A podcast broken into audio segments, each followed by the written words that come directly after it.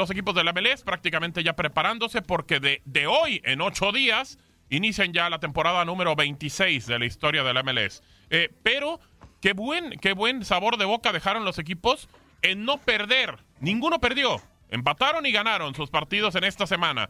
Pero ¿por qué no han podido ganar el título desde que se cambió el formato? ¿Por qué? ¿Por qué crees que haya sido, Alfonso?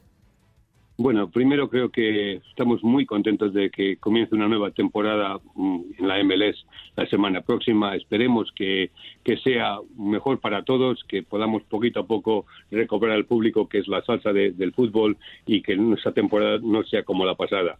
Eh, en lo que se refiere a la Copa de CONCACAF, creo que hay que estar muy contentos con el comienzo. Creo que para los equipos de la MLS, los, eh, los cinco que participaron, que tuvieron unos resultados positivos como visitantes, es un buen augurio para lo que es la, esta próxima temporada. Que los equipos estén todavía en pretemporada, que no hayan jugado ningún partido competitivo y que vayan a enfrentarse a algunos eh, equipos muy potentes de Centroamérica y hayan sacado resultados positivos. Creo que es un buen, un buen comienzo de la temporada. Creo que los equipos de la MLS empiezan a entender lo que es esta competición y lo que es competir en Centroamérica. Cada año que pasa creo que se ajustan un poquito más y esperemos que poco a poco podamos conseguir ese ansiado triunfo que hasta ahora no ha llegado, hemos llegado a finales, pero que esperemos que este sea el año donde se pueda romper el maleficio y un equipo de la MLS pueda quedar campeón de la CONCACAF.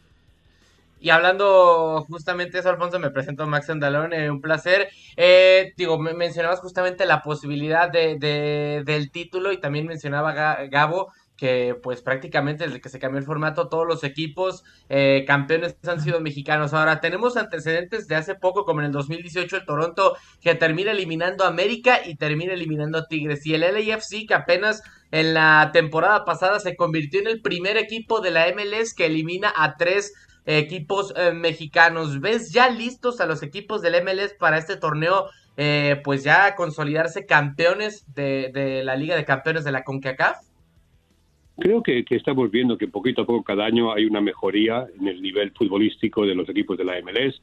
Creo que siempre hay que compararse a, a lo que es el gran gigante de, CONCACAF, que es México, los equipos mexicanos que tienen eh, muchos más años de experiencia y que los equipos de la MLS pues van recortando pasito a pasito cada, cada año. Nos acercamos más. Eh, como usted mencionó, los resultados que se han dado en los últimos años eh, demuestran que los equipos de la MLS cada día se acercan más y creo que es cuestión de tiempo en que estos equipos de la MLS den ese paso definitivo. Creo que ha sido difícil para, los equipos competir eh, de tú a tú, sobre todo cuando estos partidos se, celebran antes de que estén rodados, antes de que haya varios partidos de la MLS para que los equipos se puedan compenetrar mejor, pero estamos viendo que con cada año que pasa el nivel crece, los equipos están eh, adaptando mejor y por eso esperamos que pronto vamos a ver ese triunfo de un equipo MLSero.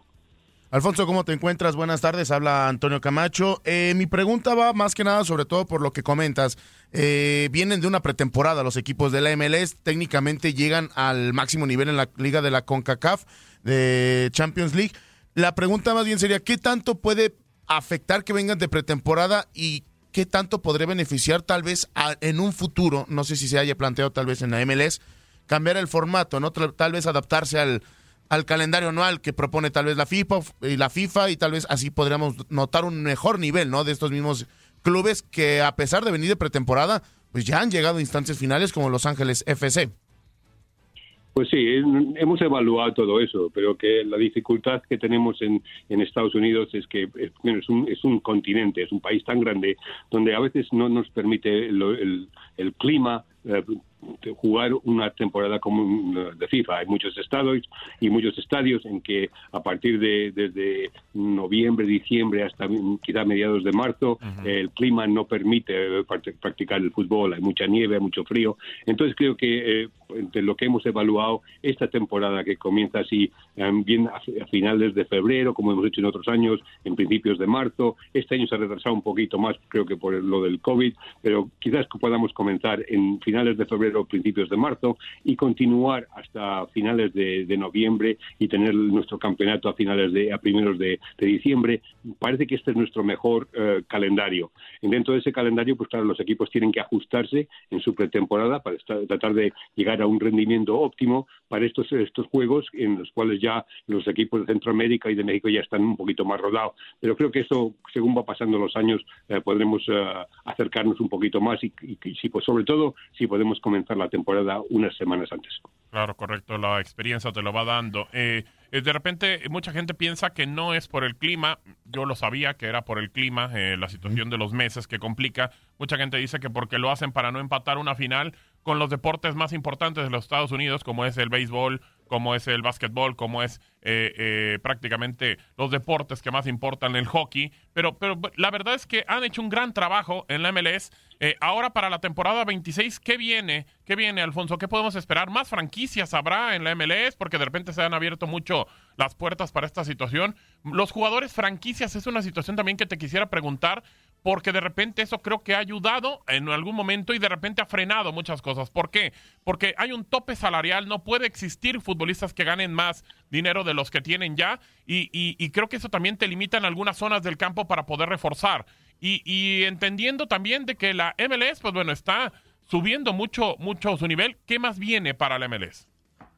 Bueno, pues este año estamos eh, muy excitados de que comienza otra nueva franquicia en Austin, una, franquicia que eh, se, viene con, mucho interés, con mucho afán, con un joven entrenador como es Josh Wolf, eh, ex jugador de la selección nacional.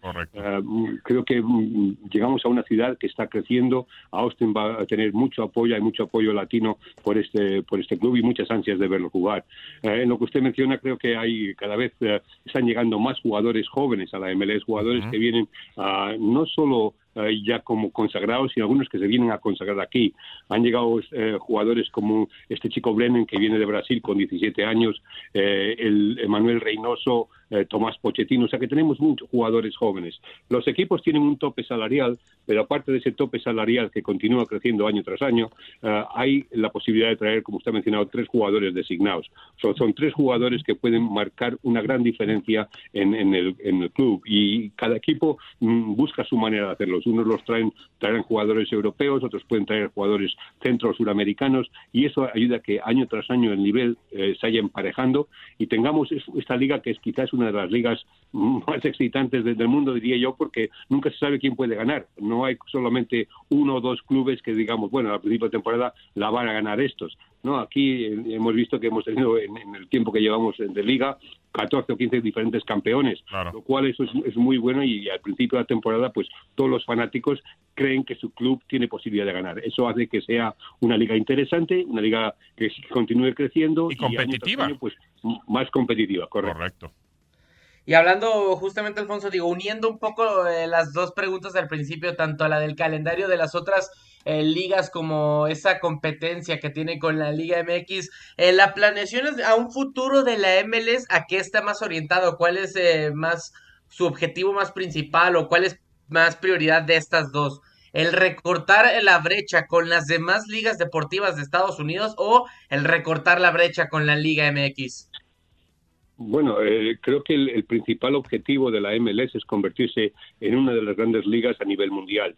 Eh, eso primero, para ser una gran liga considerada a nivel mundial, tiene que convertirse en, una gran fuerza dentro de CONCACAF. Entonces creo que primero es, eh, la competitividad con, con México, con el cual a veces tenemos más competiciones, como tenemos un campeonato entre el campeón de la Liga MX y el campeón de la MLS, tenemos una nueva un, formato de una nueva liga, la Leagues Cup, que enfrenta a cuatro equipos mexicanos con cuatro equipos de la MLS. Todo eso nos da este roce eh, competitivo que nos ayuda a crecer y que con cada año pues vemos que nuestros, los clubes se están acercando más.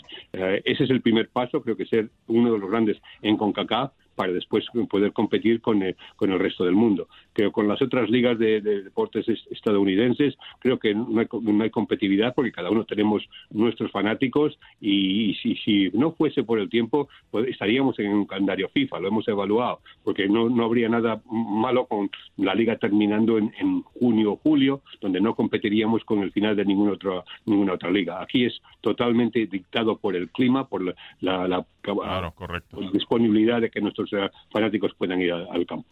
Alfonso, eh, otra de las preguntas que, quiero hacerle es, hay muchos rumores sobre la situación de una, liga binacional entre México y Estados Unidos. ¿Qué opinión te da? Eh, ¿Qué tan cercanos están a esta situación? ¿Les agrada a ustedes como liga que eh, ustedes están creciendo desde su perspectiva? ¿También llegan estos rumores? ¿Qué tanto puede crecer el, el nivel comparándolo con el de la Liga MX? Y también tomándolo en cuenta en que dentro de unos cuatro o cinco años se viene lo que es el Mundial 2026 se va a plantear tal vez después del Mundial, antes del Mundial, o qué es lo que está pasando eh, con, esta, con estos rumores de la Liga Binacional? Bueno, usted sabe que en el fútbol nunca se puede decir lo que puede ocurrir mañana. Correcto. Lo sabemos. De acuerdo, de acuerdo. ¿Eh? Entonces aquí creo que lo, lo, principal, lo primordial para nosotros es que nuestro crecimiento continúe siendo positivo como ha sido hasta ahora, que los, las nuevas franquicias que lleguen ayuden al crecimiento del fútbol, de la, esta liga, que vengan franquicias que sean mm, potentes y poderosas, que ayuden a la competitividad cada día más de, la MLS, que podamos seguir compitiendo de tú a tú con los equipos de Centroamérica eh, y que, cuando llegue el Mundial, pues que estemos en una posición de dar ese, ese paso, ese salto cualitativo donde el resto del mundo ven que venga a México, a Canadá y a Estados Unidos, que vean este, nuestras facilidades y que digan, bueno, este es un lugar donde yo quiero estar, que sea la liga que ellos escogen como una liga principal a nivel mundial y después pues ya veremos lo que, lo que el futuro nos trae. Eh, hablando sobre eso, eh, ya en lo personal, Alfonso, ¿te gusta o no te gusta esos rumores que se están generando? Digo, al final, como dice el viento, las palabras se las lleva el viento, ¿no? Pero en tu opinión, ¿te agradaría tal vez de repente ver algo como, como algo que no se ha visto nunca en el fútbol mundial? Mm, bueno, pues, eh, ¿por qué no? Si es algo que sea beneficioso para el crecimiento del, fútbol en, esta, en nuestra región, que nos haga una liga verdaderamente donde podamos competir de tú a tú con las grandes ligas europeas. Yo creo que hay, capacidad para eso aquí en Centroamérica y en, y en, las Américas, en Centro y Suramérica. ¿Por qué no? ¿Por qué no poder competir de tú a tú con, una Champions League europea y traer, atraer el máximo nivel futbolístico a nuestra zona?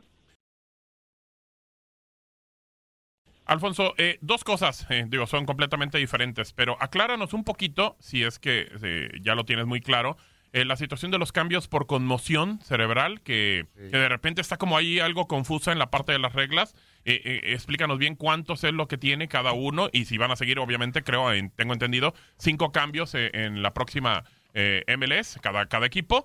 Y en otro tema, digo, estuviste cerca también de selección, con Bruce Arena, eh, eh, temas de, CONCACAF.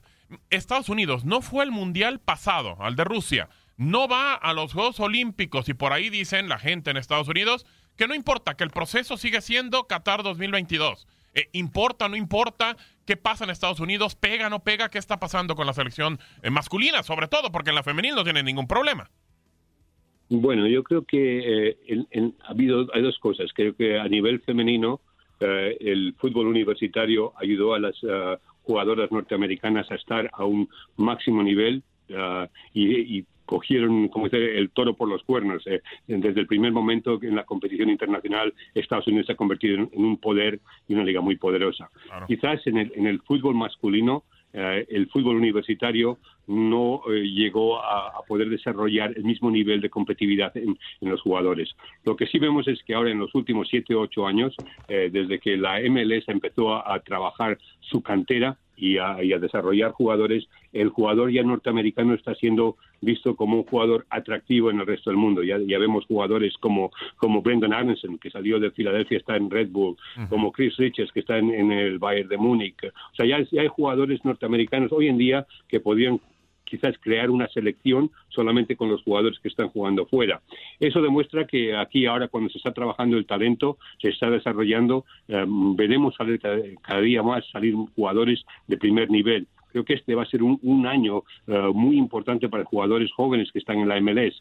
Creo que mm, vamos a ver eh, chicos como eh, Mauricio Pineda, que está en Chicago, Jesús Ferreira en Dallas, Efraín Álvarez con el Galaxy, o el mismo canadiense Maxime Crepeau, que está en Vancouver. Este va a ser un año importante para estos jóvenes que sigan creciendo. Entonces, según va creciendo el, nivel futbolístico de estos jóvenes en desarrollándose en la MLS, también veremos crecer el nivel futbolístico de la selección. Ah, ciertamente fue un, un, golpe duro para Estados Unidos el quedarse fuera del último mundial y ahora veremos que esperemos que este año uh, en la clasificación podamos llegar al, mundial de Qatar porque sería muy importante para estos jóvenes que tengan esa experiencia de cara a cuando tengamos el mundial en el 26 en Estados Unidos tener un equipo súper competitivo que pueda verdaderamente uh, jugar de tú a tú con cualquier selección mundial. De acuerdo. Y, y en el tema de los de los cambios digo porque los protocolos de repente en Estados Unidos iban cambiando con los deportes, las conmociones ha sido algo que se ha tratado en la NFL y, y la MLS no se queda atrás, también siendo pionera en esto, ¿no? Correcto. Eh, creo que aquí lo principal es eh, mantener la integridad y la seguridad de los jugadores. Y por eso la MLS fue una de las ligas que fue a FIFA, al IFAB, para ver si se podía probar esto. El IFAB lo ha dejado como una prueba este, este año. Se va a probar y la MLS va a ser una de las ligas que va a probar con todo esto. Entonces, como seguimos, como el año pasado, en lo que son eh, sustituciones normales, habrá cinco sustituciones durante el tiempo de un partido. Esas sustituciones se pueden hacer en tres oportunidades, no contando el descanso, o sea que se puede parar el juego tres veces, pero aparte de ese juego, cuando si hay una jugada, un, jugador que sale golpeado o que recibe un golpe eh, en la cabeza, que puede sospecharse de que hay una conmoción cerebral o una posibilidad de que el jugador no esté en sus mejores facultades, se permite a los equipos hacer eh, dos de esos cambios por conmoción cerebral. Esas conmociones, esos cambios se pueden hacer, son separados de los cinco cambios que se permiten normalmente en el fútbol. Cuando una es un cambio por conmoción cerebral, se puede hacer cuando el jugador recibe un golpe, cuando está siendo evaluado o ha sido evaluado, o si le dan la oportunidad de regresar al campo, regresa al campo y cuando está dentro se vuelve a notar que está medio mareado, que hay que hay señales de que el jugador no está bien, el club, solamente el club puede dictar si se quiere hacer un cambio por conmoción cerebral. Cuando eso ocurre, se usa una, tarjeta de cambio diferente, de diferente color, lo cual le indica al árbitro que el club quiere hacer un cambio por conmoción cerebral. En ese momento, el, eh, el, árbitro entrega otro, otra hoja de cambio al, club rival para que ellos también puedan hacer un cambio, ah, pero solamente es una persona durante ese tiempo. Entonces se permite que cada club tenga dos de estos cambios por conmoción cerebral y eso permitiría también al club el rival el hacer otros dos cambios más afuera de los cinco que tienen eh,